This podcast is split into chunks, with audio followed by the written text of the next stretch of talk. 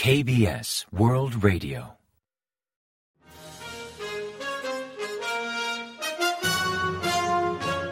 Informativo de KBS World Radio. Bienvenidos un día más al informativo de KBS World Radio. Les habla Javier Castañeda y tras el saludo les avanzamos los principales titulares del día 6 de diciembre. Yoon designa a Kim Jong-il al frente de la Comisión de Comunicaciones de Corea. El canciller propone incluir a Corea y Australia en el G7. Corea del Norte retira su sede diplomática de siete países. El presidente nombra un enviado para la investidura de Milei en Argentina.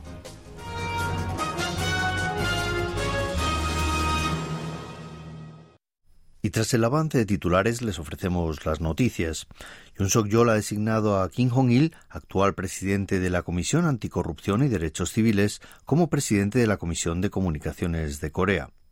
Kim Jong-il, quien apenas lleva desde julio al frente de la Comisión Anticorrupción y Derechos Civiles, es muy reconocido por su capacidad profesional, su experiencia legal y sus habilidades en gestión organizativa. La oficina presidencial destacó que su gran competencia permitirá garantizar la independencia y la imparcialidad de la Comisión de Comunicaciones de Corea, organismo del que dependen todos los medios del país. Kim Jong-il, de larga experiencia en el ámbito jurídico, estuvo a cargo de la Oficina Central de Investigaciones en la Fiscalía General en 2009, donde colaboró activamente con el presidente Yoon. Su designación al frente de la Comisión de Comunicaciones de Corea llega tras la renuncia de Lee Dong-hwan hace apenas una semana. El ministro de Exteriores Park Jin enfatizó el miércoles 8 que el G7 precisa del apoyo y la participación de países como Corea del Sur y Australia, que han logrado arraigar un sistema democrático estable y asentar las bases de una economía avanzada.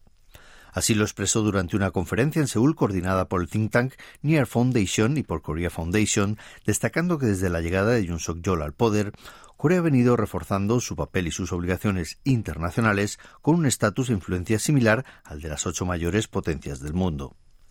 Destacó que para que los cambios en la sociedad global redunden en una mayor promoción de valores universales como la libertad, la democracia, los derechos humanos y la legalidad, requiere aumentar la presencia de países con una democracia avanzada.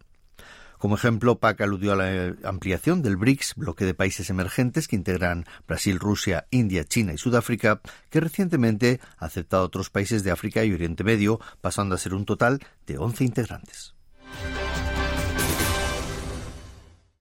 Se ha confirmado que Corea del Norte ha retirado sus embajadas de siete países desde el mes de octubre.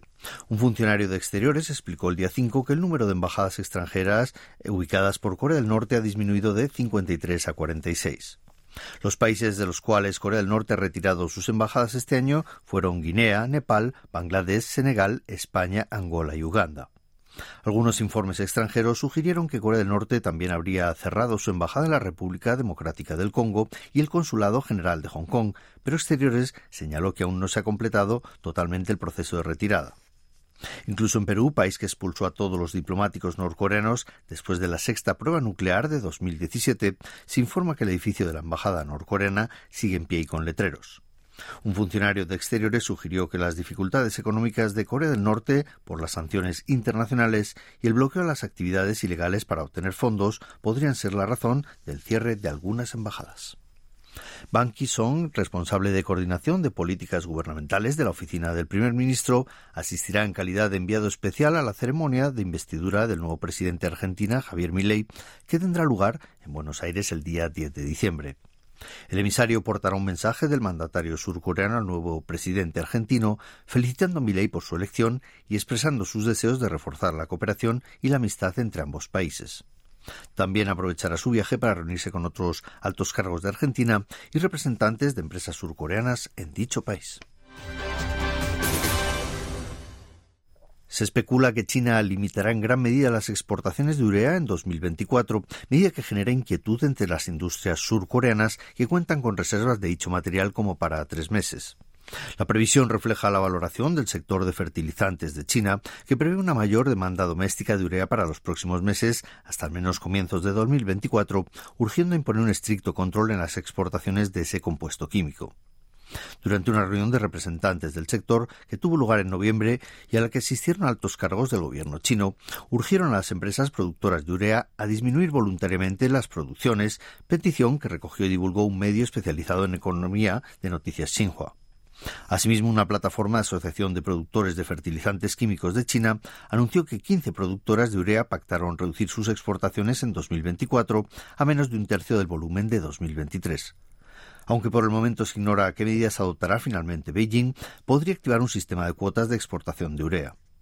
Ante el riesgo de una segunda crisis por escasez de urea, el Ejecutivo surcoreano está en contacto permanente con altos cargos de China para compartir los inconvenientes que esa medida podría conllevar a las empresas surcoreanas. Concretamente, durante la quinta reunión del Comité Conjunto para la firma del TLC Corea-China, Seúl solicitó a Beijing agilizar los trámites aduaneros para las exportaciones de urea al mercado surcoreano, aunque no obtuvieron una respuesta directa. Por el momento, el gobierno de Corea del Sur descarta una segunda crisis de urea como la de hace dos años, pero si Beijing limita las exportaciones de dicho producto, se augura un fuerte impacto en la economía nacional. El Gobierno ha presentado un plan de innovación de políticas de salud mental para intentar superar la reputación del país con mayor nivel de suicidios de la OCDE. En 2022, más de 13.000 surcoreanos se quitaron la vida, mientras que el número de pacientes con depresión superaba el millón. Ante el continuo deterioro de los indicadores de salud mental entre la población surcoreana, el Gobierno ha anunciado diversas medidas al respecto.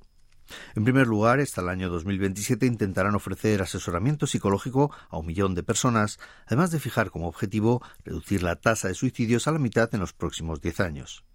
Durante el próximo año ofrecerán consultas a 80.000 personas con alto riesgo de trastorno mental y gradualmente expandirán dicho programa hasta llegar a un millón en 2027. También ampliarán los exámenes de salud mental que actualmente realizan los adultos de entre 20 y 70 años cada 10 años y los jóvenes de entre 20 y 34 años pasarán dicho examen cada dos años. El sector farmacéutico surcoreano se aboca a aumentar la producción de antipirépticos y antibióticos ante la creciente incidencia de gripe estacional y la propagación de la neumonía por micoplasma en China. Según informó la Agencia de Control y Prevención de Enfermedades, entre el 19 y el 25 de noviembre, el número de personas con síntomas sospechosos de gripe estacional se situó en 45,8 por cada mil pacientes externos, nivel siete veces superior al mínimo para considerar una propagación masiva de dicha enfermedad, factor que ha derivado en un notable incremento en las ventas de antibióticos y antipirépticos desde el mes de octubre. Por ejemplo, las ventas de antibióticos de Korea United Farm subieron un 20% respecto al año anterior y las de antetusígenos un 15%, mientras que el laboratorio Donga Farm triplicó entre agosto y octubre las ventas de su antipirético para niños, pasando de 152 millones a 423 millones de wones en ventas. Tan destacado aumento en la demanda de esos productos farmacéuticos se atribuye no solo a la gripe estacional, sino al riesgo de neumonía por micoplasma en el país procedente de China o de Indonesia. El Ministerio de Salud y Bienestar organizó un debate con especialistas de diversos ámbitos para reorientar las políticas contra la baja natalidad y el envejecimiento de la población. En la sesión participaron expertos en estudios demográficos, planificación urbana y políticas internacionales. Según explicó el viceministro de Salud, Iki Il, el número de nacimientos está en mínimos históricos y supone un grave desafío para la sociedad surcoreana. Así enfatizó la necesidad de crear un organismo multisectorial para superar esta crisis demográfica.